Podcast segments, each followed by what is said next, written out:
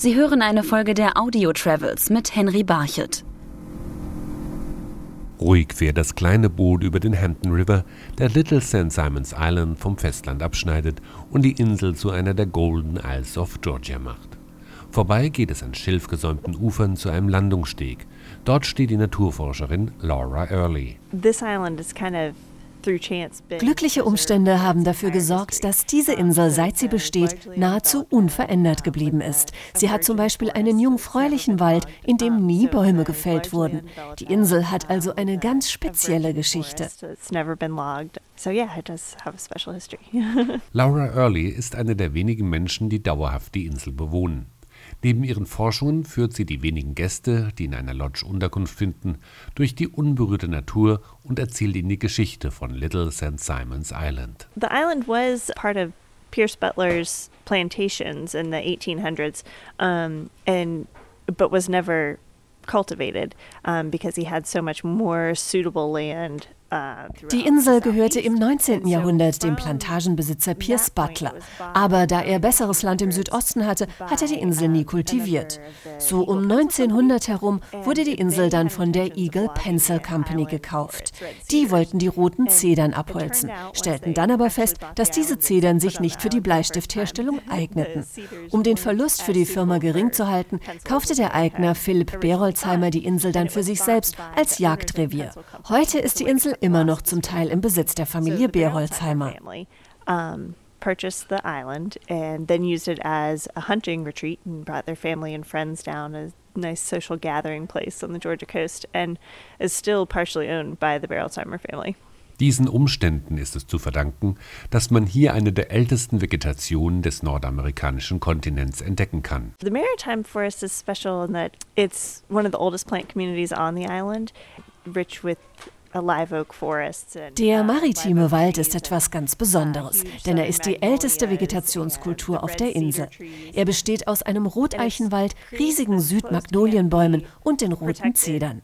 Das alles bildet eine dichte Baumkronendecke, die alle Pflanzen, die darunter wachsen, vor dem rauen Meeresklima schützt thing that you find on the coast because it's such a harsh growing climate that the things in there are sheltered and kind of das dichte Baumwipfeldach bietet vielen Vögeln Schutz, wie dem Papstfink, dem Knutstrandläufer oder dem rosa Löffler. Da die Bäume den Wind brechen, kann sich an den Kronen auch das für die Südstaaten typische Spanish Moss bilden, das eigentlich ein Bromeliengewächs ist. One of the species that uses eine der Tierarten, die das spanische Moos nutzen, ist die amerikanische Gelbfledermaus, von denen es nicht mehr viele gibt. Die brüten und schlafen darin. Der maritime Wald ist aber auch ein wichtiger Bestandteil eines Ökosystems denn in manchen Monaten steigt die Tierpopulation. Diese Wälder bieten auch vielen Zugvögeln ein großes Nahrungsangebot. Wir liegen direkt auf der nordatlantischen Flugroute. Im Frühjahr, wenn die Vögel zu ihren Nistplätzen im Norden ziehen, stoppen sie hier, um Insekten und Beeren zu fressen. Und das Gleiche passiert auch im Herbst wieder. Die Insel ist also ein wichtiger Platz für viele Tiere.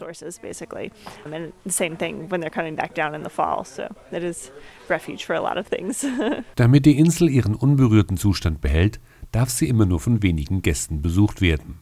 Die wohnen in einer Lodge, die aus kleinen funktionalen Hütten besteht. Zu erreichen ist Little St. Simons Island nur per Boot, so Lodge Manager Scott Green. Well, Little St. Simons is a special island for many reasons, but the main Little St. Simons Island ist eine ganz besondere Insel. Der Hauptgrund aber ist, dass es eine der Barriereinseln vor der Küste Georgias ist, die praktisch nie erschlossen wurde. Außer unseren paar Gästehäusern, die 32 Besuch beherbergen können, ist der Rest der Insel naturbelassen. So können unsere Gäste die einmalige Landschaft, die Tierwelt und den sieben Meilen langen Privatstrand erforschen beautiful natural landscapes here, as well as our seven miles of private beach. Innerhalb kürzester Zeit wachsen die Gäste der Lodge zu einer Gemeinschaft zusammen und passen sich dem Lebensstil auf der Insel an, so Office Manager Taylor Wally. Beim Essen geht es hier sehr familiär zu. Alle sitzen an einem großen Tisch und tauschen ihre Erlebnisse aus, während sie sich die Schüsseln mit den Soßen reichen. Also wenn die Glocke läutet, kommen alle zusammen, essen so viel sie können, um sich für die weiteren Erlebnisse des Tages zu stärken.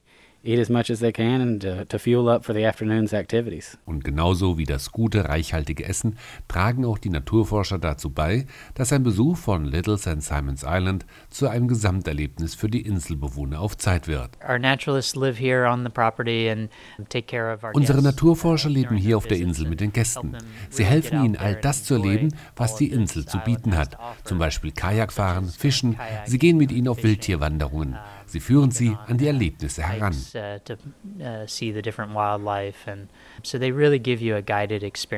Und während für die Gäste der Aufenthalt zeitlich begrenzt ist, schätzt sich Laura Early dagegen glücklich, auf der Insel bleiben zu können, wenn sie winkend am Ufer steht, wenn das Boot wieder ablegt. Life is awesome here in Little St. Simons. It's definitely a unique, because I live over here, it's a unique living situation.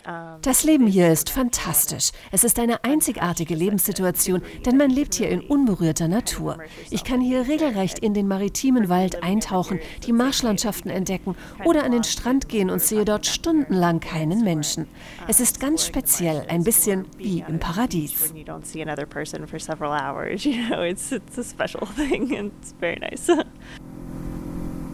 Sie hörten eine Folge der Audio Travels mit Henry Barchet.